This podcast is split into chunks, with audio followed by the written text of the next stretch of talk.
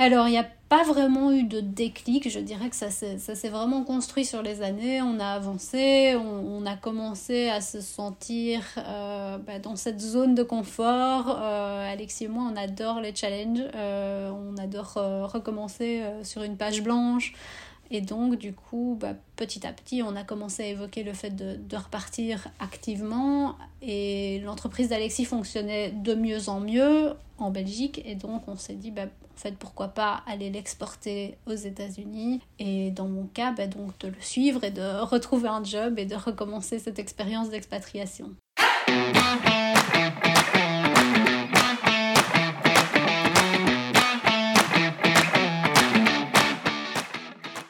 Bonjour à toutes et à tous et bienvenue sur Les Américains, le podcast. Moi c'est Laure, je suis française et je vous parle depuis Seattle. Sur ce nouvel épisode, je vous emmène à la rencontre de Céline, architecte belge expatriée aux États-Unis. Après une première expatriation à New York à la fin de leurs études, Céline et son mari, Alexis, repartent vivre en Belgique où ils resteront plusieurs années. Mais voilà, leur envie de nouveaux challenges est toujours là et en 2019, ils repartent pour une nouvelle aventure aux US, mais cette fois-ci en direction de Los Angeles. Sur cet épisode, Céline nous parle bien évidemment de leurs expatriations à New York et LA, de son métier d'architecte aux États-Unis et de sa deuxième passion, les voyages. Un épisode à écouter jusqu'au bout puisque Céline nous fait aussi découvrir sa ville, Los Angeles, loin des sentiers touristiques. Très bonne écoute et je vous dis à tout à l'heure. Bonjour Céline. Bonjour Laure. Bon, comment vas-tu? Ça va bien? Alors je vais très bien, oui et toi? Oui, ça va très très bien, merci. Bah déjà, bienvenue, bienvenue sur le podcast aujourd'hui et, merci d'avoir accepté mon invitation. Je suis ravie que tu sois avec moi aujourd'hui. Mais merci beaucoup à toi, c'est avec grand plaisir en tout cas. Alors je te propose, euh, comme euh, d'habitude, c'est euh, de commencer par, bah, par te présenter, peut-être nous donner quelques informations sur toi, nous, voilà, nous dire où est-ce que tu vis, ce, que, ce que tu fais dans la vie, d'où est-ce que tu nous parles et d'où tu nous viens. Alors, bah donc moi c'est Céline, comme tu l'as déjà dit, j'ai 31 ans, euh, je suis belge d'origine, euh, je vis aujourd'hui à Los Angeles en Californie et je suis architecte. Très bien. Alors, on va, pour commencer euh, notre, notre épisode, l'interview d'aujourd'hui, je vais repartir un petit peu sur, voilà, sur ton parcours à, toi avant, avant ton expatriation aux US et, comprendre un petit peu ce qui, ce qui, ce qui t'a amené ici. Donc tu nous viens de Belgique et en 2012, après tes études d'architecture, tu décides, enfin vous décidez avec ton, futur mari euh, qui est ton ami à l'époque, de vous envoler tous les deux voilà, pour les US, pour y voyager et aussi pour y travailler. Pour comprendre un petit peu euh, pourquoi cette envie d'expatriation euh, pour tous les deux, qu'est-ce qui s'est passé, quel était le déclic en fait? Alors, ben donc, on avait euh, tout juste terminé nos études tous les deux. Euh, et euh, du coup, on avait vraiment envie d'avoir une expérience professionnelle à l'étranger. Moi, j'avoue que j'avais pas fait d'Erasmus. Alexis, oui, il était parti au Texas pendant six mois. ça m'a un peu manqué. Bon, les études d'architecte, c'est très prenant, donc j'avais pas vraiment pensé à ça à l'époque. mais ça m'a manqué. donc, à la fin de mes études, j'avais vraiment envie de partir.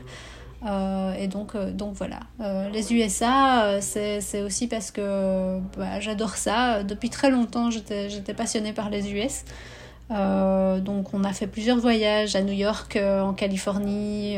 donc Alexis était au Texas, je l'avais rejoint. On était parti à Chicago. Donc on avait mhm. quand même parcouru pas mal les US. et donc on, on aimait beaucoup tous les deux. Donc c'est pour ça qu'on s'est orienté vers ce choix-là. D'accord, ouais, donc une aventure que, bah, vous allez vivre du coup euh, en couple à deux, parce que bon, c'est toujours mieux aussi euh, à, deux. Et vous atterrissez à, donc à New York, c'est bien ça? C'est bien ça, oui, à New York. Et le choix de la ville, alors parce que tu dis que donc euh, Alexis lui était parti pendant, euh, pendant, pendant, six mois au Texas, mais à vrai dire les États-Unis c'est assez grand. Vous, voilà, bon, tu as mentionné que que vous étiez parti plusieurs fois à New York, que ça vous avait plu, euh, mais, mais clairement le choix de l'installation de la ville, ça s'est fait en fonction du job que vous avez trouvé sur place à ce moment-là ou vous êtes dit, bah non, on va peut-être plutôt faire en fonction, je sais pas, du, bah, du coût de la vie, parce que c'est quand même un des critères qui est très important quand, quand on emménage quelque part ou je sais pas encore de l'attractivité de la ville parce que justement euh, bah, t'adorais New York et pour toi c'était c'était les États-Unis. Si tu y allais c'était New York. Alors j'adorais New York ça c'est sûr et certain. Euh, je l'avais visité qu'une seule fois en fait euh, avant. Donc la question en fait c'est pas posée pour New York parce que ça me faisait trop peur. Je pensais que sur le coup le euh, la demande en termes de, travail là-bas allait être beaucoup trop grande et donc mm. on, a, on a carrément euh, barré New York de la liste et on s'est dit on va, on va chercher partout aux US. Euh, j'ai cherché en Californie, Texas, du côté de Chicago, nouveau, un peu partout. j'ai eu beaucoup de réponses négatives parce qu'à l'époque c'était Obama qui était président et bah, il avait hérité de, de, la, de la récession et c'était compliqué en termes en termes d'économie. Euh, donc j'ai eu pas mal de réponses négatives. Euh, c'était une période d'élection aussi, donc c'était pas très pratique. Les Américains sont toujours un peu tendus en période d'élection. Bref, pas beaucoup de réponses. Euh, donc finalement, je me suis dit bon bah on va on va quand même tenter New York, on ne sait jamais. Et là en fait j'ai eu beaucoup plus de retours directement. J'ai eu deux interviews, donc beaucoup plus facile finalement sur New York que ce que je pensais.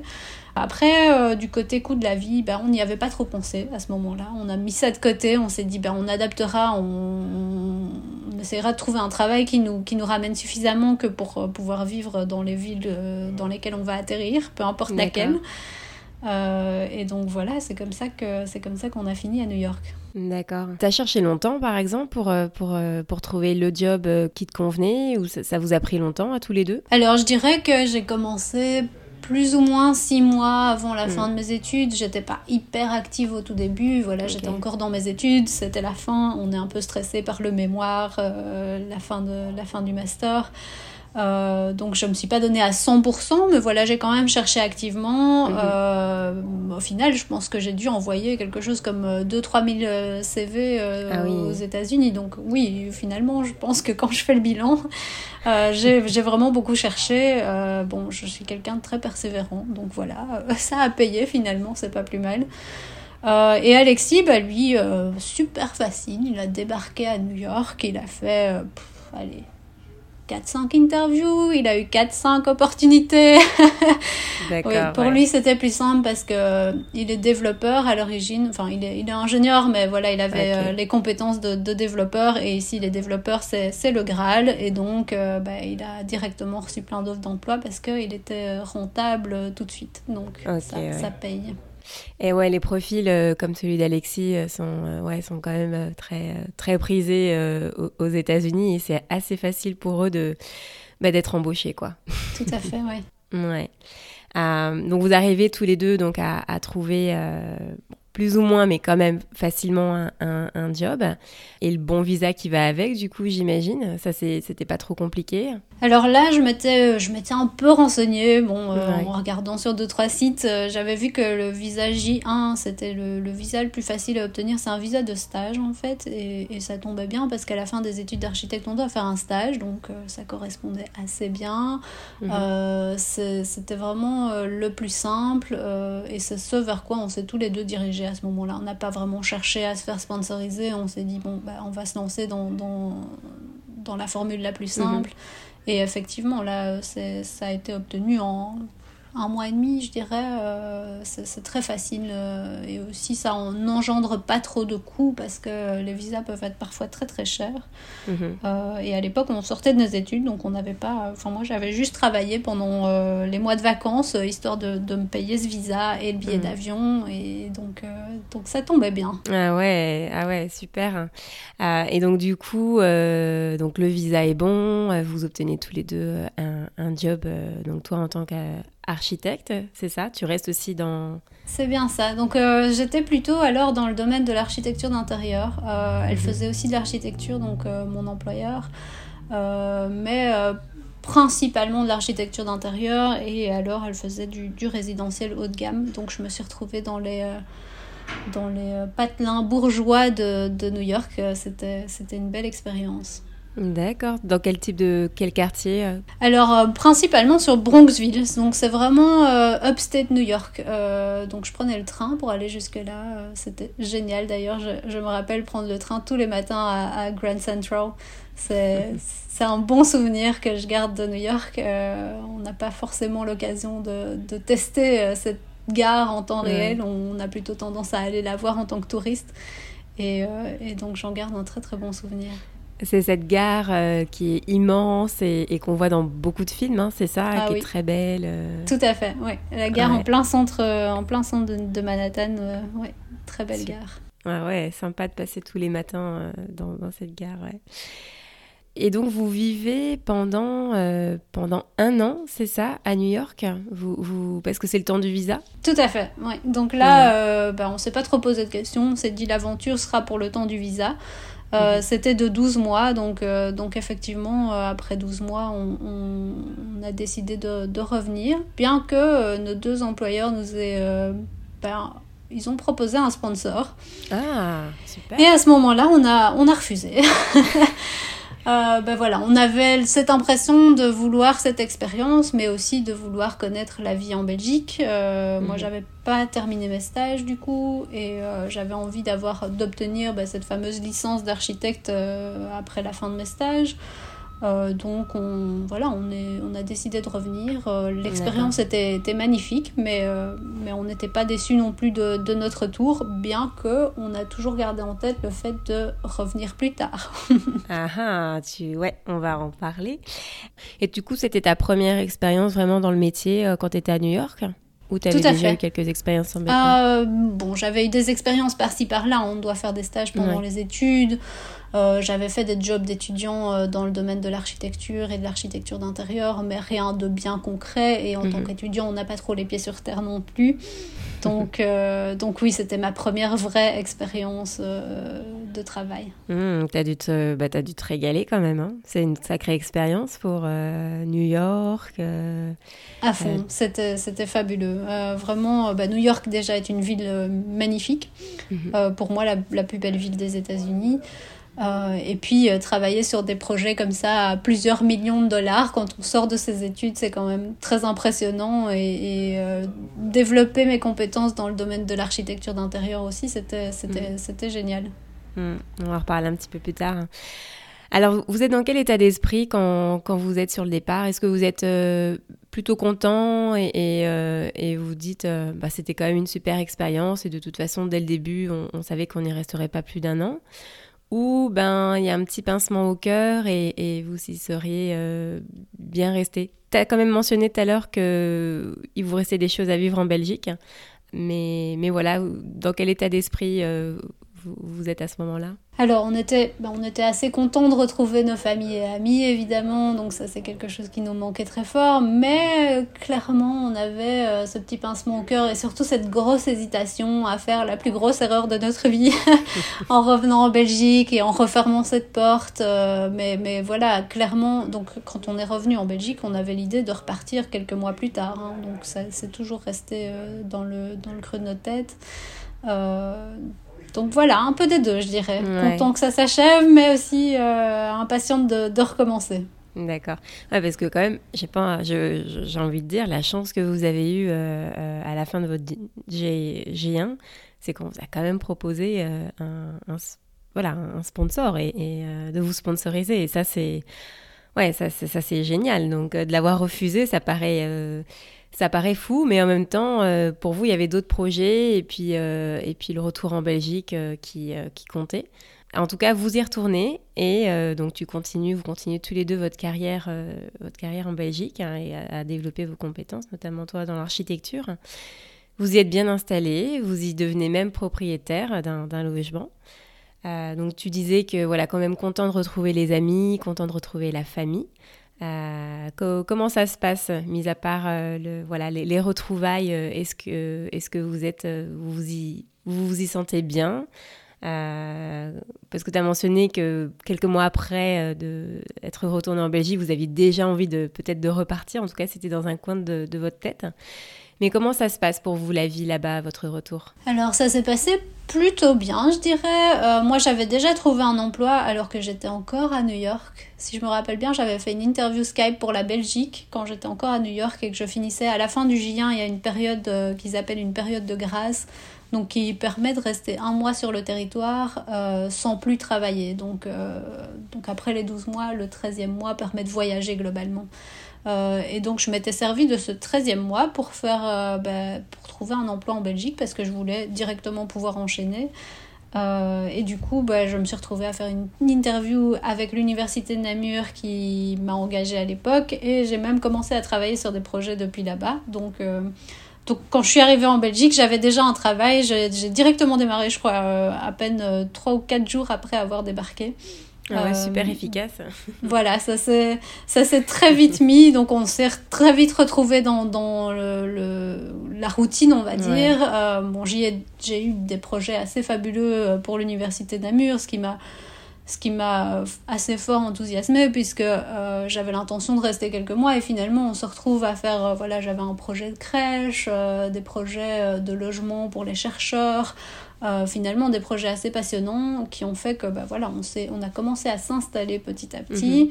Alexis, lui, de son côté, a directement monté sa boîte en Belgique. Lui, il savait directement ce qu'il voulait faire. Euh, il n'a pas attendu euh, trop longtemps. Mhm. Et donc, il a construit son entreprise. Il avait engagé déjà deux personnes alors qu'il était encore à New York. Bref, tout ça, c'est très bien mis, mais tout ça a aussi pris pas mal de temps. Euh, et d'énergie, hein, Et d'énergie. Et, c'est ce qui fait qu'on s'est plus ou moins réinstallé euh, en Belgique plus longtemps qu'on eh ne le pensait. Après, vous n'êtes pas trop posé de questions aussi, parce que, comme tu dis, euh, déjà depuis New York, tu avais trouvé un job en Belgique, Alexis savait ce qu'il voulait faire. Voilà, vous êtes arrivé sur place, hop, retrouvailles, et puis boulot tout de suite. Donc, pas trop le temps non plus peut-être de, de, voilà de, de, repenser un petit peu à cette vie new-yorkaise et puis vous étiez euh, dans le quotidien quoi en fait. Mm. Exactement, on, a, on s'est un peu remis dans, dans le confort belge euh, assez rapidement finalement euh, parce que bah, c'est sûr qu'on a beau partir un an, l'air de rien les choses ne, ne, changent pas tellement quand on, quand on revient là-bas et, mm. donc voilà. Ouais, pas trop dépaysé non plus quoi, c'était pas une trop longue période. Mm. Non, pas du tout. Ouais. Et alors, quel a été le déclic pour vous, euh, pour vous deux, pour repartir euh, une deuxième fois Alors, il n'y a pas vraiment eu de déclic. Je dirais que ça s'est vraiment construit sur les années. On a avancé, on, a commencé à se sentir euh, bah, dans cette zone de confort. Alexis et moi, on adore les challenges. on adore recommencer sur une page blanche. Et donc, du coup, bah, petit à petit, on a commencé à évoquer le fait de, repartir activement. Et l'entreprise d'Alexis fonctionnait de mieux en mieux en Belgique. Et donc, on s'est dit, bah, en fait, pourquoi pas aller l'exporter aux États-Unis. Et dans mon cas, bah, donc de le suivre et de retrouver un job et de recommencer cette expérience d'expatriation. D'accord. Et là, on est en quelle année alors? C'est à quel moment vous restez combien de temps en Belgique? Alors, on est, on est rentré en Belgique en 2013 et mhm. donc on est reparti en janvier 2019. Donc le projet bah, s'est construit petit à petit entre, les, entre ces deux périodes. Ok. Et vos familles, elles ont réagi comment? Alors, ben, euh, je pense que euh, on a toujours été euh, assez transparent par rapport à nos familles et ils savaient très bien que ce projet était dans, dans nos tablettes, on va dire. Et, et donc, du coup, bah, voilà, ils n'ont pas été trop surpris non plus. Bon, clairement déçus de se dire, oula, mm. ils vont pas faire leur vie en Belgique, ceux-là. et donc, oui, voilà, c'est un peu les aléas de, de l'expatriation. Mm. Parce que toi, es, quoi, tous les deux, vous êtes très voyage aussi, hein, il me semble bien. Euh, on parlera un peu plus tard de, ton blog, euh, mais vous êtes quand même, euh, voilà, vous aimez découvrir nouvelles cultures, voyager. En, Europe, pendant ces années où vous étiez en Belgique, vous, avez continué justement à, voilà, aller à la découverte de, ben de, de, nouveaux paysages, de nouvelles cultures, de, nouveaux pays. vous avez continué tout ça? Ah oui, clairement, on est parti, on est parti du côté de Bali, on est parti, euh, bah, évidemment, on est revenu de très nombreuses fois à New York. D'accord. Euh, je pense presque, presque une fois par an, euh, on revenait à New York. on est reparti ben, en Californie, on a fait tout un tour. on n'a pas perdu les États-Unis de vue, ça c'est clair. Et puis après, on s'est aussi marié. on s'est marié en Italie. donc, bah, clairement, le goût du voyage est resté même, même jusqu'à notre mariage. Mhm. puis après, on est parti en voyage de noces en Afrique du Sud. Bref, on a, on a quand même, ah pas mal continué à voyager. C'était chouette. Ouais. Et du coup, quand vous reveniez aux États-Unis chaque année, vous vous disiez ah ben ouais, mais c'est clair, c'est ici qu'il faut qu'on revienne la deuxième fois. ça nous manquait, c'est sûr. Euh, ouais, beaucoup. Et comment vous choisissez alors votre, votre deuxième ville d'expatriation? Est-ce que vous vous dites, euh, bah on retourne à New York parce que parce qu'on y va tous les ans depuis qu'on est parti et qu'on adore ou, euh, ou, va y avoir au final d'autres critères de choix qui vont, qui vont s'imposer alors, on a, on a vraiment adoré New York, euh, mais bon, on avait, euh, enfin moi j'avais 23 ans à l'époque, euh, donc c'est une ville qui est géniale quand on est très jeune et qu'on aime l'activité. et puis là, ben voilà, les années sont quand même passées, je me retrouve un peu plus âgée, j'ai 30 ans maintenant, attention. Euh, mais du coup, voilà, on avait envie de quelque chose de plus posé, de plus calme, euh, avec plus d'espace vert. Euh, et donc, on s'est directement plus orienté vers la côte ouest. bon, étant donné que c'était pour exporter l'entreprise d'Alexis, on a clairement bah, sélectionné des grosses villes. Euh, donc il y avait San Francisco ou Los Angeles. Euh, on n'est pas monté jusqu'à Seattle parce que pour nous c'est un petit peu trop plus vieux. Euh, mais du coup San Francisco, bon c'est une ville qu'on aime beaucoup. On y avait des amis d'ailleurs, mais mais voilà ça c'est pas la ville qui nous faisait rêver euh, pour y habiter. Mhm. Euh, et puis alors Los Angeles, euh, ben, la météo, je dirais. Mhm. Clairement, ça a beaucoup joué. le fait qu'il fasse beau toute l'année, qu'on soit près de l'océan, près des parcs nationaux, c'est ce qui a fait qu'on s'est posé sur Los Angeles. D'accord. Ah oui, parce que San Francisco, clairement, tu as la Silicon Valley, non Qui est pas très loin? Hein Tout à fait. Mais alors, le truc, c'est que Alexis voulait justement plutôt éviter de se retrouver dans la Silicon Valley. Parce que c'est très, euh, voilà, c'est très start-up, euh, c'est un, peut-être un peu trop, et euh, il avait quand même envie de garder les pieds sur terre et de ne pas être complètement ancré dans ce monde. Et donc, donc Los Angeles est quand même particulièrement active en termes de start-up, mais mhm. c'est pas une seule énergie, on va dire vous partez, donc Alexis, lui, il a son projet d'exporter de, d'exporter le, l'entreprise euh, euh, qu'il a bâtie en Belgique euh, sur, sur Los Angeles. Oui. et pour toi aussi, ça va, ça se passe bien Tu arrives à trouver tout de suite aussi, aussi facilement. J'allais dire qu'à New York, mais en tout cas assez facilement alors, ben, en comparaison à New York, ça a été nettement plus facile, euh, ça c'est sûr, mais je pense que c'est aussi parce que j'avais acquis pas mal d'expérience, j'avais eh travaillé sur des projets très variés, donc euh, voilà, j'avais, j'avais cette polyvalence. Et, euh, et, donc ça a été nettement plus facile. J'ai passé quelques interviews en une semaine et j'avais, j'avais plusieurs offres d'emploi. J'ai eu l'embarras du choix, c'était, c'était pas plus mal finalement, parce que bah, voilà, quand même, on est euh, lié à un travail par son visa, donc il faut quand même bien choisir. Euh, et du coup, euh, j'ai pu, faire un, pu faire un très bon choix, oui.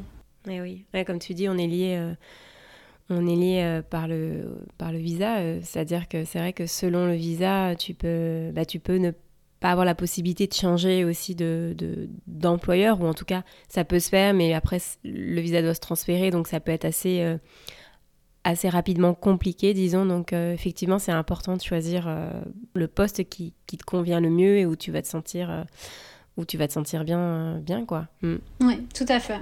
Super important. Et ça, c'est vraiment un conseil que je donnerais aux expats, c'est de bien, bien choisir leur leur job parce que c'est vrai qu'il y a assez de contraintes du visa mm. qui est quand même assez fréquente. Il n'y a pas beaucoup de visas qui, qui ne sont pas liés à l'emploi. Bien sûr. donc, donc voilà. Alors, on va parler un petit peu maintenant de, voilà, de ton métier euh, d'architecte, ta carrière euh, à, Los Angeles, mais pas que. Alors, petite, Céline, tu voulais être pilote d'avion. En tout cas, tu écrivais que ton père t'amenait sur les pistes euh, d'atterrissage voilà, pour, bah, pour voir justement les avions atterrir et, décoller. Donc, mais c'est l'architecture que, que tu choisiras comme, comme métier. Euh, d'un œil complètement extérieur au métier. Euh, là, je parle pour, pour moi et peut-être pour aussi ceux qui, euh, qui, qui, vont nous écouter. on va dire qu'il y a l'architecte qui, lui, fait purement de l'ingénierie ou, je sais pas, il va construire des ponts. et tu as le décorateur d'intérieur qui, plutôt, lui, a des, a des qualités, disons, esthétiques et le, le, souci de, bah, de faire beau et que ce soit beau, en fait. Est-ce que j'ai juste ou, pas du tout en fait? Alors, c'est ce que beaucoup de gens pensent. Euh, c'est vrai que c'est un peu, voilà, c'est un peu perçu comme ça l'architecture. Maintenant, euh, l'architecture c'est quelque chose de tout à fait global. Euh, mhm. donc, ça touche à, vraiment toutes les échelles de la construction. Ça va du, du, gros building, pas spécialement des ponts par contre. là, c'est plutôt, c'est plutôt les ingénieurs en génie civil qui s'occupent des ponts. D'accord. Euh, mais donc vraiment, voilà, ça touche aux grosses structures, parfois même au master plan, donc c'est-à-dire l'élaboration d'une ville. Euh, mais ça va jusqu'au tout petit, euh, tout petit projet qui pourrait être la rénovation d'une pièce. Et là, le décorateur d'intérieur, lui, agit généralement plus sur, sur les petits espaces. Donc, rénovation d'un appartement ou d'une maison, ou voilà, il va toucher sur l'intérieur. il va plus agir peut-être sur le choix des tissus, le choix des matériaux. Euh, mais comme je le disais, l'architecte, c'est une globalité. Donc euh, l'architecte peut tout aussi bien faire de l'architecture d'intérieur. Euh, c'est un choix qui appartient à l'architecte de savoir vers quoi il veut se diriger. moi maintenant, je le vois clairement comme un tout. Mhm. je peux plus imaginer faire un projet qui se limite à l'enveloppe et qui ne va pas vers le choix des matériaux ou, l'aménagement euh, intérieur, c'est pour moi aussi important que la qualité euh, extérieure du bâtiment. Euh, la petite différence se fait que l'architecte, lui, va pouvoir bah, établir des permis d'urbanisme, donc il a cette compétence, entre guillemets, de... comment dire de pouvoir agir à ce niveau-là, alors que bah, tout ce qui est architecte intérieur et décorateur ne peuvent pas introduire de permis, non pas la licence dont je te parlais euh, plus tôt. Et toi, du coup, tu as cette double casquette, on va dire. Tu interviens euh, sur les deux. Alors, je, ne, l'avais pas. Quand j'ai terminé mes études, j'étais purement une architecte, euh, c'est-à-dire quelqu'un qui pensait construire des nouveaux bâtiments et ne pas trop s'intéresser à l'intérieur. mais le fait que j'ai fait cette expérience, que j'ai eu cette expérience à New York, dans l'architecture d'intérieur a fait que je, je, me suis posé des questions par rapport à ça et je m'y suis intéressée et finalement c'est devenu pour moi indissociable. Euh, donc la qualité du bâtiment, mais aussi l'aménagement intérieur, c'est très important pour moi. Est-ce qu'on peut exercer euh, aux États-Unis euh, le métier d'architecte avec un, diplôme euh, européen, disons, ou tu as dû repasser des, équivalences? Parce que je sais que selon les métiers, parfois, c'est, je sais pas, je pense à rien à voir aux infirmières ou des choses comme ça. Comment ça s'est passé Alors, euh, en architecture, c'est un peu différent. Notre diplôme est reconnu, donc euh, je suis bien reconnue comme ayant eu un master en architecture ici aux États-Unis. Mais par contre, la licence, donc ce que j'ai obtenu après mes deux ans de stage de l'ordre des architectes, peut être reconnu, mais je dois demander une équivalence. Et donc je dois repasser une série d'examens et euh, faire un stage, je pense, de plus ou moins trois ans. Je crois qu'il y a moyen de valider une certaine partie de ce que j'aurais fait en Europe. Euh, j'avoue que je me suis jamais forcément lancée là-dedans parce que c'est un peu comme en, en, Belgique ou en Europe en tout cas. Euh, si on n'a pas la licence, c'est pas grave. De toute façon, on est engagé dans un bureau d'architecture où généralement au moins une personne a cette licence. Euh, et donc c'est plutôt en termes de, de salaire, alors ici, que ça se discute de savoir mhm. si, quand on a la licence, évidemment, on a un salaire un peu plus élevé puisqu'on prend un peu plus de responsabilités. Mais, mais voilà, moi ça m'intéressait moins, donc je me suis jamais trop posé la question de savoir si j'allais faire cette équivalence. Euh, j'ai toujours trouvé un système pour, pour contourner la règle, donc, donc jusque-là ça s'est toujours bien passé. Et toi, tu fais quoi du coup aujourd'hui? Qu'est-ce que tu fais à Los Angeles? Tu exerces euh, dans un cabinet euh, d'architecte? Alors, tout à fait. Donc, euh, un, bureau d'architecture ici à Los Angeles, on, est, on est cinq. Oui, je travaille principalement dans l'architecture et je dirais sur des projets résidentiels de nouveau haut de gamme.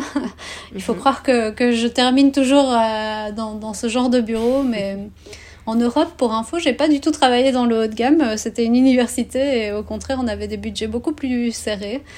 Euh, mais donc voilà, ici, oui, je me suis retrouvée dans, dans ce domaine-là et euh, à travailler sur, euh, sur du résidentiel, oui. Est-ce que tu veux nous partager un petit peu les, je sais pas, les projets sur lesquels tu, tu travailles aujourd'hui, par exemple? Alors, j'ai travaillé sur... bon, les projets, c'est des projets long terme, évidemment, donc ça prend un peu de temps et on est dessus généralement bah, ça, depuis, depuis que je suis arrivée ici, notamment sur des... J'ai une construction d'une nouvelle euh, maison qui se trouve dans les Hills de Los Angeles. Euh, ça, euh, c'est un projet qui est tenu par un investisseur. Euh, et donc là, bah, clairement, il y avait une maison sur le terrain, on l'a rasée, on en a reconstruit une nouvelle qui a beaucoup plus de valeur. Et quand je dis beaucoup plus de valeur, on est proche des 100 millions de dollars. Mais qui, quand... à qui appartiennent ce type de, de, de maison? C'est, énorme ces budgets. Ah, c'est, de la folie. Bon, ici à Los Angeles, il y a quand même beaucoup de gens qui ont, qui ont beaucoup d'argent. Et euh, donc ça reste accessible, mais effectivement, c'est, prisé par. Euh, une certaine partie de la population, dont je ne fais pas partie malheureusement. bon, on peut imaginer Los Angeles, des, peut-être des, ouais, des gros investisseurs, quoi, des, des peut-être des stars ou. Voilà, donc ici c'est un investisseur euh, de New York euh, qui a simplement acheté la parcelle, il sait qu'il va pouvoir la revendre à un certain prix. Euh, et donc pour l'instant, on n'avait pas de clients. Donc après, généralement, les clients qui, qui achètent ce genre de, de propriété, euh, surtout à Los Angeles, euh, ne souhaitent pas être connus. Et donc, mhm. généralement, on doit signer des NDA, donc des Non-Disclosure Agreements, pour éviter de bah, balancer des noms qui ne voudraient pas être connus. Euh, donc, c'est le fonctionnement de, de, Los Angeles, oui. Des, propriétés comme ça. Dans le métier d'architecte, est-ce que tu as vu des, des différences entre entre, bah, entre justement l'Europe et, et, et les États-Unis dans ton quotidien énormément. Donc au premier abord, c'est vrai que voilà, ça reste de l'architecture, euh, c'est un domaine qu'on connaît, mais c'est vrai que quand on entre dans le vif du sujet, bon bah j'ai déjà eu le, le, le, gros choc de devoir travailler avec le système impérial, euh, qui est très différent finalement de ce qu'on connaît en Europe. Euh, donc là, j'ai dû revoir bah, tous les standards. Euh, j'ai dû, j'ai dû m'adapter pas mal. Euh, Mais ça s'apprend ça? Parce que quoi, moi, je, je, te coupe, pardon. Est-ce que, est-ce que ça s'apprend ou au final, bah, tu es tout le temps avec ta calculette pour, pour, calculer quoi? Moi, franchement, je m'y perds. Hein. Je j'y comprends rien du tout. à part les miles. Alors, je dirais pas que ça s'apprend je pense que les standards viennent au fur et à mesure. Donc voilà, on sait qu'une porte va faire 7 feet de haut et chez nous, elle va faire 2 mètres 10. C'est des choses qui, qui, viennent au fur et à mesure et à force de les rencontrer, on finit par les, les acquérir. Mhm. Maintenant, euh, je ne te cache pas que j'ai toujours des post-it euh, qui font la, la, la traduction entre l'un et l'autre pour pour m'aider. J'ai toujours ma calculette juste à côté de moi, ça c'est certain. Euh, et, je pose régulièrement des questions à mes collègues aussi euh, pour m'aider parce que voilà, il y a quand même il y a quand même des nuances qui sont, qui sont particulières et je rêve qu'un jour les Américains passent au système métrique parce que quand même c'est beaucoup plus simple. Vous pouvez t'entendre. Euh, mais ben, c'est marrant parce que quand j'en discute avec mes collègues euh, ou avec mon employeur, ils sont, ils sont totalement d'accord. Hein. Le système métrique euh, leur semble aussi beaucoup plus simple à utiliser que, que le système notamment fractionnel avec les quarts, les 16e, les 8e. Les... Tout ça est très compliqué alors que chez nous, ben voilà, on est, les décimales facilitent la vie. Ouais, et puis tu peux faire des conversions euh, assez facilement, quoi. Je sais pas, euh, centimètres en millimètres. Euh, qu'ici, tu peux faire quoi, quoi J'ai beaucoup du mal, en fait, à... Oui, c'est x12 ah pour, pour in chez les filles. Ouais, c'est un, ah peu, c'est un peu complexe. Ouais, c'est un peu laborieux, tout ça. Donc ça, c'est une partie du métier qui a fait que, ben voilà, c'est un peu différent. Mais ça, mhm. ça s'apprend sur le tas et assez rapidement, finalement. Euh, et puis après, bah, il y a toutes les techniques de construction qui sont très différentes de celles qu'on connaît en, Europe. Euh, nous, on a tendance à travailler avec du béton. Ici, ils ont tendance à travailler avec du bois, bah, tout simplement parce que le bois est beaucoup moins cher ici aux États-Unis. Donc, euh, c'est des techniques qui sont différentes. on a quand même abordé tout ça en Europe. Hein, c'est pas Mhm. ça, euh, je suis pas complètement perdue. Mhm. Mais voilà, c'est des petites choses qui varient. Puis après, il y a aussi le côté anglais. Mhm. Mon anglais était relativement bon, euh, mais euh, c'était un anglais, euh, voilà, un anglais de base, on va dire. J'avais pas forcément de, de connaissances techniques du bâtiment en Mhm. anglais. Et mon, mon expérience à New York n'a pas vraiment euh, enrichi ce vocabulaire, puisque c'était plutôt de l'architecture d'intérieur, donc moins dans les techniques de construction. Donc ici, ben, voilà, ça a été un petit côté un peu compliqué au début de, de pouvoir euh, repérer les bons mots et, et les utiliser euh, correctement, mais voilà. ouais. Ça prend toujours un petit peu de temps au début à, à s'adapter à, à, bah, cet en- nouveau, à tout ce nouveau vocabulaire quoi, et ce nouvel environnement. Ouais. Tout à fait. Tu disais le bois et le béton, du coup, parce que bon, moi je suis toujours aussi choquée euh, de voir les prix des maisons aux États-Unis, euh, surtout quand c'est du bois. Donc euh, pour moi, c'est pas voilà, forcément très robuste, disons. Euh, tu, tu parlais de du pro- un des projets sur lesquels tu as, travaillé, de cet investisseur new-yorkais qui euh, est sur cette maison à, à- à 100 millions de, de dollars. On est d'accord, ils sont sur le même sur les mêmes techniques de, de construction avec, avec du bois, même à, même à ce prix-là. Alors là, c'est marrant parce que tu viens de, de choisir le projet euh, béton. Ah, ok. Donc euh, là, on est sur, euh, sur les collines de, de Los Angeles qui sont quand même très pentues et ben, le béton a été privilégié et c'est marrant parce qu'ils ont tellement peur du béton, euh, c'est pas du tout euh, facile pour eux de, de connaître euh, le fonctionnement de, de ce matériau et euh, ben, ils ont engagé un, un entrepreneur spécialisé dans, dans le béton avec qui on a travaillé très difficilement parce que c'est très compliqué pour eux. Et ben, même l'esthétique extérieure finalement sera en béton. Et c'est marrant parce que ils ont fait donc le béton, c'est quoi? C'est euh, c'est un matériau qu'on coule à l'intérieur d'un coffrage et puis qu'on laisse sécher. Et puis ensuite on enlève le coffrage. En Belgique, on essaye de faire du béton lissé généralement. Parfois, il y a encore des bétons de, coffrage brut, mais, mais c'est plutôt rare. Euh, et alors ici, ils ont déc- décidé de faire un très très beau coffrage. Donc le coffrage, c'est les planches en bois qu'on met autour. Et alors c'est marrant parce qu'ils ont utilisé des... un bois très particulier pour faire ce coffrage et on retrouve le dessin du bois dans le béton. Et du coup, l'aspect extérieur, on dirait que c'est du bois. Enfin, c'est très très bien fait. Euh, j'ai rarement fait cette technique euh, de manière aussi pointue en, en Belgique euh, parce que voilà, en général, on met les planches qu'on trouve et Mhm. on on n'est pas on n'est pas regardant vis-à-vis de ça. Mais ici, ils l'ont ils l'ont fait de manière exceptionnelle et donc ils ont fait finalement un travail qu'on n'aurait pas pu faire en Europe avec du béton. Donc j'étais assez agréablement surprise sur ce projet. Mais de manière générale, tous mes autres projets sont, sont bien en bois et c'est vrai qu'on dirait un peu des, des cabanes. Euh, c'est le côté, euh, c'est l'image qu'on a des États-Unis et c'est c'est une réalité. C'est vraiment, euh, ben oui, un système de fonctionnement de, de cabane. Mm. Euh, ce qui facilite aussi les choses parce que ça va beaucoup plus vite évidemment à construire.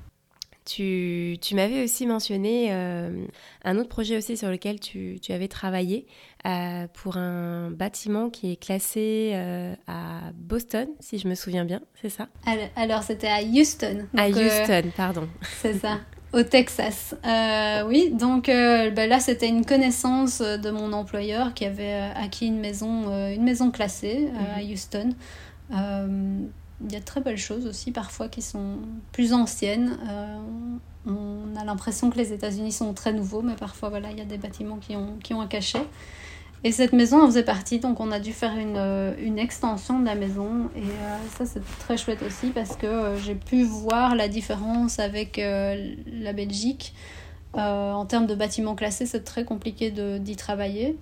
J'ai fait un projet en Belgique sur un bâtiment, un bâtiment non pas classé, mais remarquable. Euh, et voilà, il y a toute une série de règles à suivre. Ici, même chose, il y a aussi beaucoup de règles à suivre, mais par contre, en termes d'esthétique, ils sont, ils sont beaucoup plus ouverts. Et, euh, et donc, on a pu quand même faire une extension relativement contemporaine euh, face à ce bâtiment classé. C'était un très chouette projet aussi. Et oui, parce que les, les- disons, les règles d'urbanisme aussi sont pas tout à fait les mêmes, non, aux, États-Unis, hein, comparé à, à- à l'Europe Alors non, en effet, c'est pas du tout pareil. ici, c'est très... donc le, le, code américain est gigantesque. Enfin, ça fait des centaines de pages. chez nous, c'est quand même beaucoup plus réduit. mais ça ne touche qu'aux réglementations pure et dure. Donc, on va dire euh, tout ce qui est recul par rapport aux autres bâtiments, euh, la hauteur des bâtiments est très bien définie. Bref, chaque euh, parcelle de Los Angeles a des règles qui sont très strictes. Par contre, en termes d'esthétique, ils sont beaucoup plus ouverts. Il n'y a pas de règles sur l'esthétique des bâtiments. Donc, ce qui fait qu'on a la possibilité de faire beaucoup de choses tout en respectant mm. bien évidemment l'harmonie, euh, le, le, gabarit des bâtiments, etc. Hein. Donc ça, ça fait partie des règles dont j'ai parlé tout à l'heure. Euh, mais euh, on, est, on est très ouvert sur l'esthétique. Ce mm. qui est à double tranchant, hein. c'est très risqué parce qu'évidemment, on a, on a aussi à Los Angeles des, une flopée de maisons roses, quelques bâtiments qui ressemblent à des, des châteaux mais qui n'en sont pas. donc voilà, y y a, c'est à double tranchant. Mais à côté de ça, il y a de, magnifiques bâtiments euh, grâce à cette ouverture sur l'esthétique. Et oui, parce que je pense qu'il y a tu as, beaucoup de paysages justement à, à LA qui sont, qui sont reconnus comme étant vraiment des, disons, des œuvres d'art euh, architecturelles, quoi. Euh, toi qui es architecte et, qui adore ça, en, quoi, qui, je pense est passionné en, plus du métier, euh, moi j'ai en tête le Walt Disney Concert Hall euh, qui a été bah, bâti par le grand Frank Jerry, qui est en fait l'architecte de la fondation aussi Louis Vuitton qui est à Paris, encore du mop-up à Seattle. tu as les jardins du Getty Center.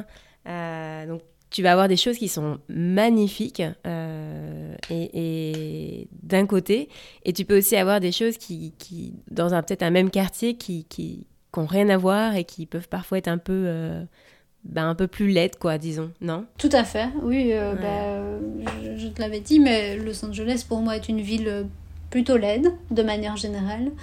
Mais quand on connaît les bons quartiers, les endroits où aller, alors ça peut devenir très vite une ville magnifique. Euh, bon, il y, y, a des bâtiments qui, qui, valent totalement le détour. Tu viens d'en citer deux, mais il y en a une, flopée d'autres. Euh, je pense aussi à la Holyoke House qui est euh, pas très loin de chez moi et qui a été, euh, qui a été bâtie par euh, Frank Lloyd Wright, qui est un architecte euh, fabuleux.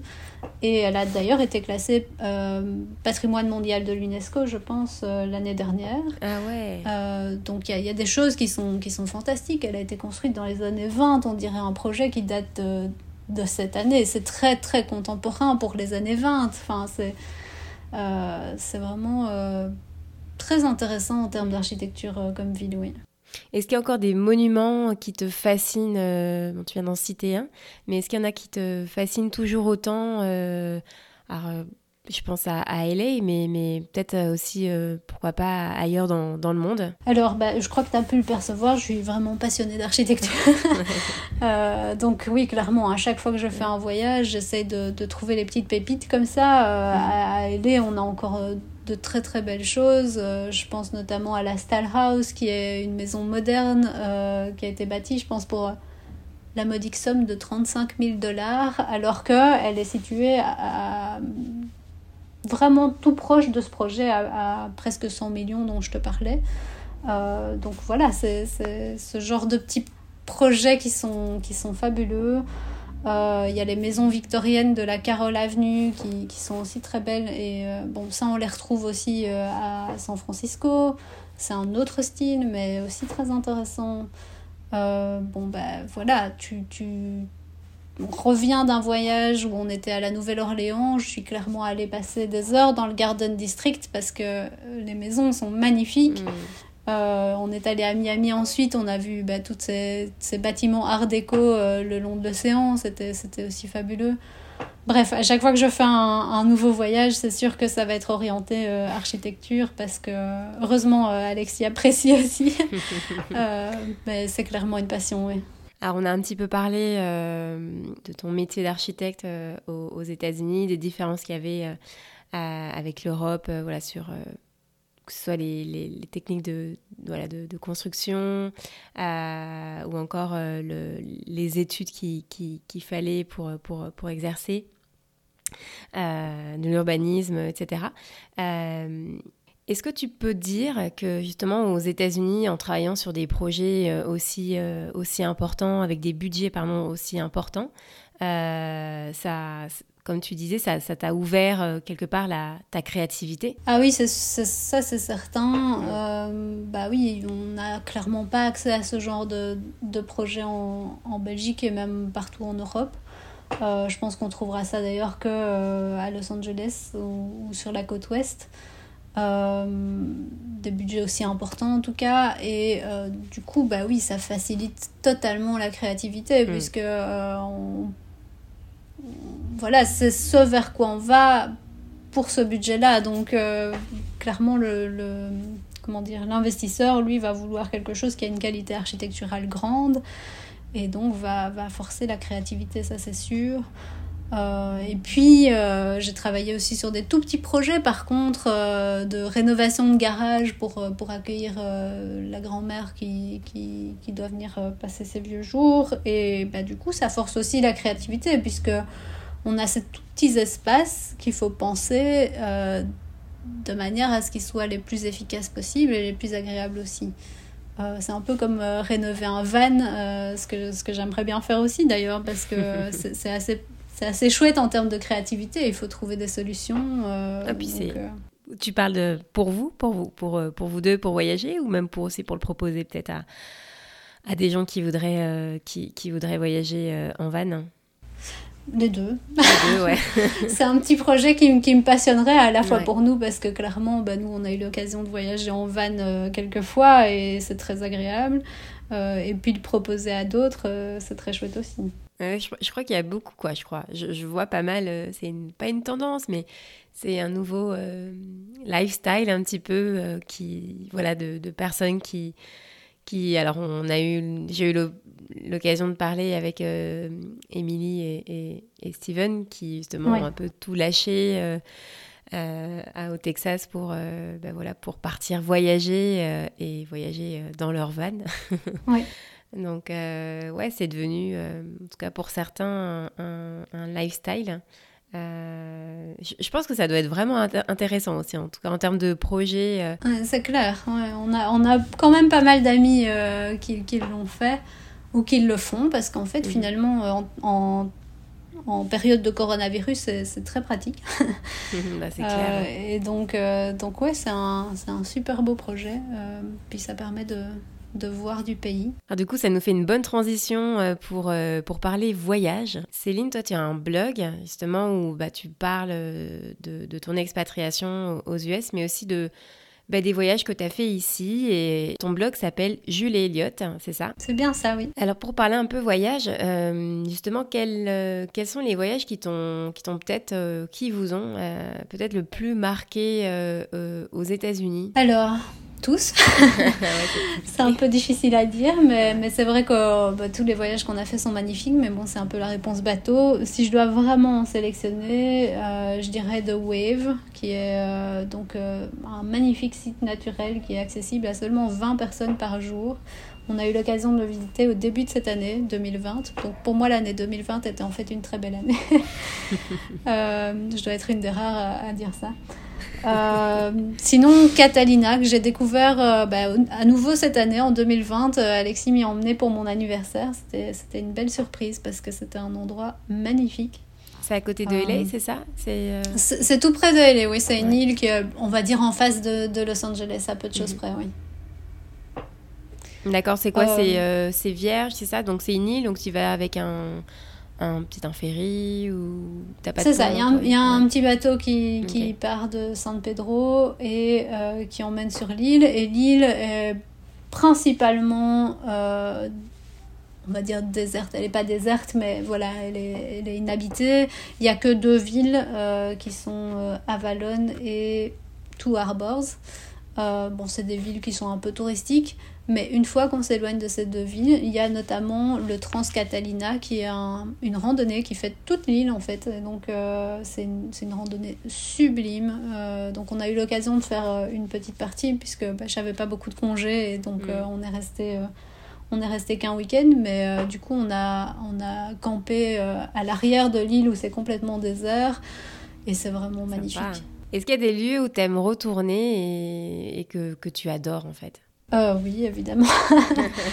euh, J'adore retourner à New York. Euh, On y est retourné en, en, fin février de cette année et c'était encore un magnifique voyage. On a redécouvert New York d'une autre manière. Il y a plein de choses qui se sont développées à New York. Je pense notamment à l'Hudson Yards qu'on a découvert qui était sublime. Donc oui, New York fait clairement partie de la, de la, liste des pays, des endroits où je veux vraiment retourner très souvent. Euh, ici, dans la, dans la Californie, je dirais Yosemite. Euh, J'y mm. suis allée, ben, je pense, quatre fois. Je devais y aller une cinquième fois cette année.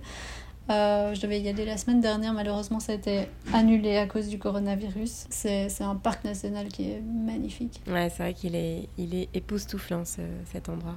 Euh, tu parlais tout à l'heure de hum, The Wave, où tu n'as que 20 personnes donc, par jour qui peuvent y être en fait. Comment ça s'est passé? C'est une loterie, hein, c'est ça C'est bien ça, oui. C'est donc euh, c'est une loterie. Donc c'est en fait un site qui est naturel et ça s'appelle The Wave parce que ça a vraiment une espèce de forme de vague dans la roche.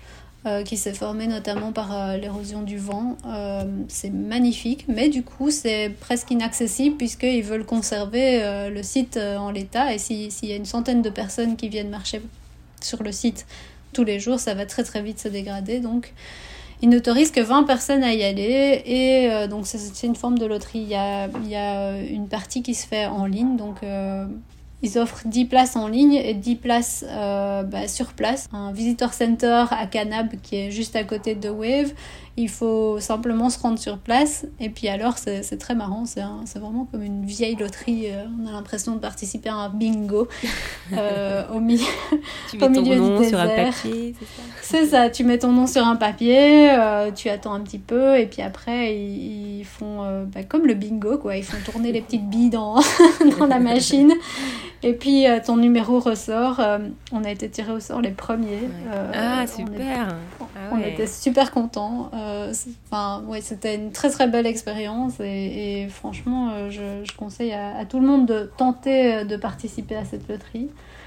J'ai écrit tout un article sur mon blog d'ailleurs pour augmenter ses chances parce que bon, nous on, est, on y était en plein hiver, il y avait très peu de monde, mhm. donc ça facilite aussi bah, la, si tu vas l'été, ouais, si tu vas l'été, c'est peut-être un peu plus. Euh, c'est bondé et donc euh, voilà, c'est plus compliqué et c'est vraiment 10 personnes euh, qui sont sélectionnées, donc pas, pas 10 groupes, c'est littéralement 10 personnes. Donc s'il y a un groupe de 6 qui emporte la loterie, bah, voilà, ça limite quand même assez fort les chances de l'obtenir si vous êtes 2 ou 3 ou 4. C'est sûr, c'est sûr.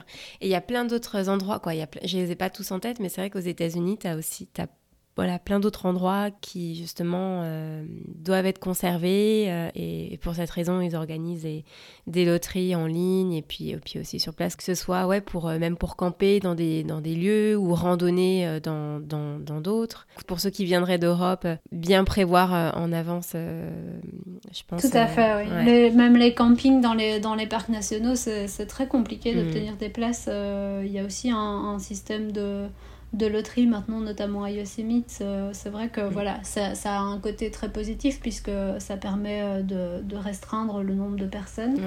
Euh, mais c'est vrai quand on vient visiter une fois, bah, c'est un peu plus compliqué. Il faut s'y prendre à l'avance. Ah ouais, tout à fait, ouais. Alors moi, l'écho que j'ai souvent eu des touristes qui vont à, à LA, c'est ben c'était pas terrible. Franchement, j'ai préféré San Francisco. J'ai vu beaucoup de euh, voilà, de sans-abri. Euh, et pourtant, il y a quand même des lieux qui sont très beaux à, visiter et, à voir à Los Angeles, qui sont peut-être pas euh, les quartiers les, plus hmm. touristiques, disons. Toi qui es maintenant une... Comment on appelle d'ailleurs les gens de Los Angeles? Les Angelinos. Les Angelinos. Hmm. donc, toi qui es une Angelina, c'est ça? J'imagine. Donc toi qui es une Angelina, euh, quels sont les, lieux, les quartiers que, que, tu recommanderais à, voilà, à ceux qui veulent découvrir euh, LA autrement? Alors, bah, pour, euh, pour revenir sur ce que tu disais, la préférence de, de Los Angeles, de San Francisco par rapport à Los Angeles, on l'a eu aussi. la première fois, toute première fois qu'on est venu, on a adoré San Francisco, détesté Los Angeles. Bon, évidemment, c'est limité à tout ce qui est super touristique et souvent un peu moche à Los Angeles, malheureusement. Euh, mais Los Angeles, c'est une ville qui vraiment s'apprivoise. Euh, c'est super, c'est une ville super agréable à vivre. Euh, mais bon, c'est aussi une ville qui est gigantesque. Hein. Quand mm. on compare Los Angeles à San Francisco, on devrait comparer un quartier de Los Angeles à San Francisco parce que bah, c'est dix fois plus grand, je dirais. c'est hyper étendu, ouais. Mm. San Francisco, je le, je le, fais à pied sans souci. Los Angeles, c'est impossible. Donc, donc voilà, je pense que c'est une ville qui clairement doit s'apprivoiser. Il faut connaître les bons endroits, savoir directement où aller. Euh, parce que bah voilà, il y a des quartiers qui sont, comme je l'ai dit tout à l'heure, très très moches. Euh, mais il y a aussi de très beaux endroits. Et alors, si je devais justement bah, conseiller certains endroits qui sont peut-être un peu moins touristiques, euh, même si j'aurais tendance à dire si c'est votre premier voyage, faites les endroits touristiques aussi parce que ça en fait partie. Euh, mais voilà, moi j'adore notamment Santa Monica, pas la partie que tout le monde connaît, c'est-à-dire le pire et, la partie très touristique de Santa Monica, ça j'avoue que je l'aime beaucoup moins. Mais le quartier résidentiel de Santa Monica, notamment Montana, est un quartier magnifique où il faut aller se balader, les maisons sont superbes, il fait très très agréable à vivre.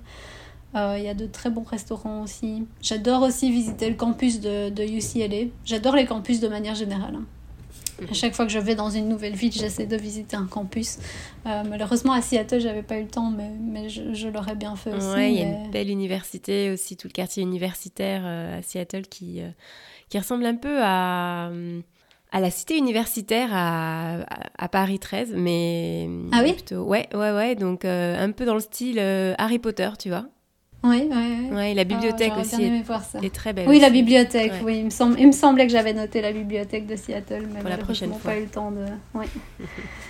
Donc voilà, le, le, campus c'est un très chouette endroit aussi. Je, pense à Manhattan Beach, on privilégie généralement bah, Santa Monica et Venice, mais Manhattan Beach c'est une très belle plage, beaucoup plus familiale. Euh, il est très agréable de marcher le, long de, de l'océan sans avoir plein de voitures euh, de mm. part et d'autre. Euh, nous, on adore aussi, c'est longer la, la One, donc le, la Highway One, euh, remonter vers Malibu et alors à Malibu bifurquer et repartir dans les canyons. Les canyons de Malibu sont, sont aussi des endroits très très beaux. Je conseillerais définitivement de faire une randonnée parce que bah, y a quand même de, de, très chouettes randonnées ici euh, à, à, Los Angeles. J'avais été, j'avais été conseillée pour une randonnée près de Pacific Palisade qui est sublime. Bon, il y a la randonnée classique du Hollywood Sign, mais ça reste une très belle randonnée avec des, des chouettes vues sur la ville aussi. Euh, et puis alors pour s'éloigner peut-être un petit peu de Los Angeles, tout en restant quand même dans, dans l'esprit de la ville, euh, mhm. bah, Catalina, euh, voilà, c'est pas si loin et c'est très très beau. Bon, il faut plusieurs jours, hein. c'est pas, pas une excursion qui se fait en un jour je dirais plus au sud, la, la, mission de San Juan Capistrano, qui est aussi très très belle. Euh, c'est euh, un des plus vieux, si pas le plus vieux bâtiment de la Californie, euh, la chapelle de, de, San Juan Capistrano. Magnifique. Bref, il y a plein de petits spots comme ça à Los Angeles, il faut les connaître. C'est pour ça que j'ai notamment créé ce blog, c'est parce que je veux partager ce genre d'endroit aussi. Je veux pas que ça se limite au fameux Hollywood Boulevard et mm. dont tout le monde est déçu et pourtant tout le monde y va quand même. euh, donc j'essaie de faire découvrir des endroits qui sont peut-être un peu moins connus mais qui sont euh, très très beaux. Euh, et franchement, une fois qu'on visite ces endroits, on ne peut que aimer Los Angeles. Tous ces beaux endroits, ça, ça donne vraiment envie. Là, moi, ça me donne envie de prendre un avion et d'aller un petit peu au soleil aussi. N'hésite pas, je, je, te ferai découvrir un chouette quartier. Euh, d'ailleurs, toi, qu'est-ce que tu qu'est-ce que tu as pensé de Los Angeles? Si tu te cantonnes aux, endroits touristiques, tu peux être un peu déçu et il faut sortir un petit peu euh, ben, de ces de ces quartiers euh, pour pour voir d'autres choses et, et, justement éviter d'être trop déçu peut-être. Hmm. Tout à fait, oui, complètement. À Los Angeles, c'est oui, clairement la règle. si on veut en profiter un minimum, euh, mais comme je l'ai dit, voilà, il faut aussi faire un mixte avec euh, les endroits plus touristiques, mm. surtout si c'est la première fois qu'on vient. Bah, c'est ça. Et Hollywood Boulevard alors C'est clairement un quartier qui vit par ses touristes, euh, le, le, Hollywood Boulevard. Et alors, ce qui est marrant, c'est. Bah, donc, moi, j'ai été sur le Hollywood Boulevard en tant que bonne touriste pour regarder les étoiles, évidemment. Mais j'ai aussi participé à des premières de films, donc qui ont lieu au, fameux théâtre chinois. On a l'impression qu'il est là pour décorer, mais en fait non, il, accueille vraiment des, des avant-premières. et du coup, on se retrouve de l'autre côté de la barrière avec toutes les stars. Euh, et alors là, par contre, c'est une autre vision de, de, ce fameux Hollywood Boulevard parce que ça devient très très chic. Euh, mm. ce, qui est, ce, qui est, très marrant parce que c'est pas du tout comme ça qu'on le connaît. Euh, mais donc ils sortent le tapis rouge et, les grands moyens et donc c'est aussi agréable de le vivre de cette manière-là. J'étais passée devant ce théâtre que je trouvais d'abord très beau, hein, mais je me suis dit ah tiens le jour où on revient, il faudra qu'on aille au cinéma à l'intérieur, ça doit être ça doit être un sacré truc. Je pense aussi de euh, alors sans les stars, hein, mais, euh, mais au moins de, voilà, de compléter la visite de Hollywood Boulevard peut-être avec un petit resto et, euh, une, et, un, et, un, film, quoi, tout simplement. la salle principale est, très impressionnante, son plafond est très impressionnant. Et, et, puis tu dis sans les stars, mais les premières sont, sont, accessibles à tous. Hein, donc, D'accord. jamais. Après, il faut tomber le bon jour, le bon moment, c'est toujours pareil. En effet, oui. En effet. J'ai beaucoup apprécié de bah, d'échanger avec toi et de, de parler euh, de parler de tous ces sujets aujourd'hui. Franchement, j'ai passé un, super moment, euh, Céline. Merci beaucoup. merci à toi. Euh, c'était effectivement très agréable de, de, de faire cet échange. Qu'est-ce qu'on peut te souhaiter pour pour la suite? Alors déjà un joyeux Noël, j'ai envie de dire aussi. De belles fêtes de, fin d'année. Merci à toi aussi. et puis, ben, ce qu'on peut me souhaiter, je dirais, ben, de continuer à vivre de beaux challenges. Bon, et eh ben c'est tout ce qu'on te souhaite euh, à toi et donc à, Alexis aussi, parce que c'est votre aventure euh, à tous les deux avant tout. Oui, merci pour lui. À bientôt Céline. Oui, à très bientôt. Hein. Merci, au revoir. Au revoir.